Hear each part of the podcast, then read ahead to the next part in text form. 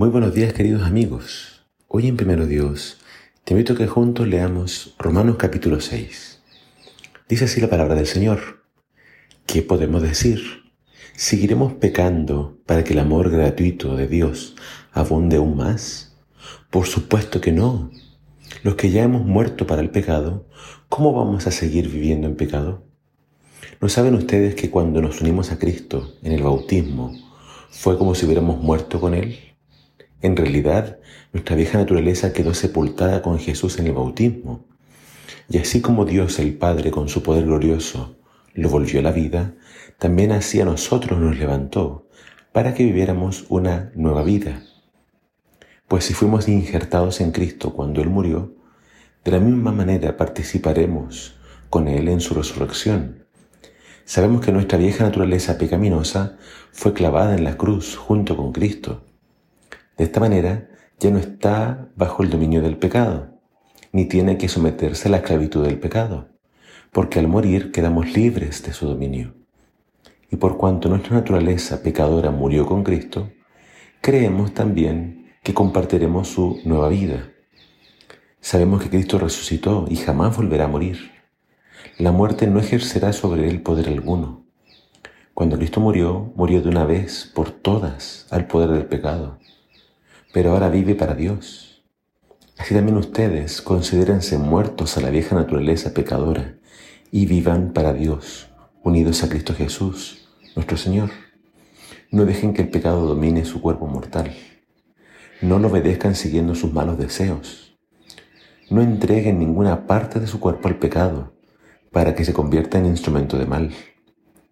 Más bien entréguense por completo a Dios como quienes ya han muerto y han vuelto a vivir, y preséntenle sus miembros como instrumentos para la justicia, que el pecado no vuelva a dominarlos.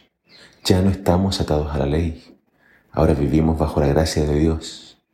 Entonces, como ya no vivimos bajo la ley, sino bajo la gracia de Dios, ¿podemos pecar? Claro que no. ¿No comprenden que si ustedes se entregan a alguien como esclavos, los esclavizará para que les sirvan? Pueden escoger hacer el pecado y morir, u obedecer y ser justos. Pero gracias a Dios, que si bien antes eran esclavos del pecado, ya están obedeciendo de todo corazón las enseñanzas que Dios les ha dado. Ya están libres del pecado y han pasado a servir a la justicia. Mas ahora están libres del pecado y son esclavos de Dios. Esto les trae como beneficio la santidad y como fin la vida eterna. Porque si bien la paga del pecado es muerte, el regalo que nos da Dios es vida eterna a través de Jesucristo, nuestro Señor. En este capítulo Pablo nos va a hablar acerca de la gracia de Dios. Por la gracia de Dios, todos nuestros pecados son perdonados. La gracia es un regalo de Dios. Yo soy un pecador. No he hecho nada bueno para merecer el perdón de Dios. La salvación es enteramente por gracia. Pero la, pero la gracia no es un permiso de parte de Dios para seguir pecando y viviendo perdidamente. Recibimos la gracia de Dios cuando aceptamos a Jesús como nuestro Salvador y Señor. Lo aceptamos mediante el bautismo. En el bautismo somos sepultados en el agua, completamente sumergidos, tal como si nos estuvieran enterrando en un sepulcro. El bautismo es nuestra muerte al pecado. Desde ahí en adelante vivimos para servir a Cristo, no al pecado. Antes quien reinaba en nosotros era el pecado.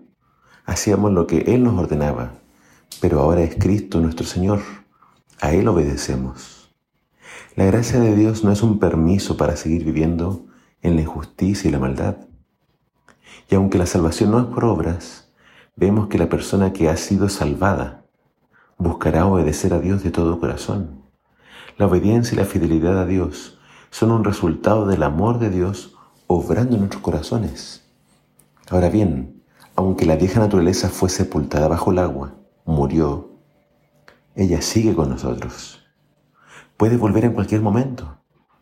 Por eso Pablo dice, no reina en vosotros. Está ahí, está lastimada, tiene una herida de muerte, pero puede levantarse en cualquier momento.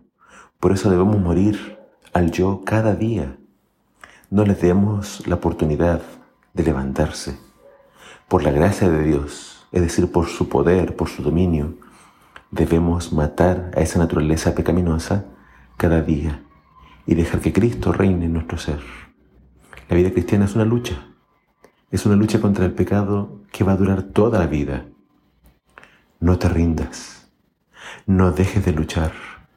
Si en el pasado caíste, fuiste engañado, seducido, te alejaste, regresa a Cristo. Vuelve a echarte sobre sus brazos, Él te va a recibir y debes seguir luchando. Nuestras tendencias pueden ser muy fuertes, nuestras pasiones pueden a veces dominarnos. Nuestro carácter y malas costumbres pueden estar fuertemente arraigadas. Pero en Cristo está el poder para vencer. Aférrate a Cristo. Clama por su misericordia y pídele que te dé la victoria cada día, a cada momento. Que el Señor te bendiga.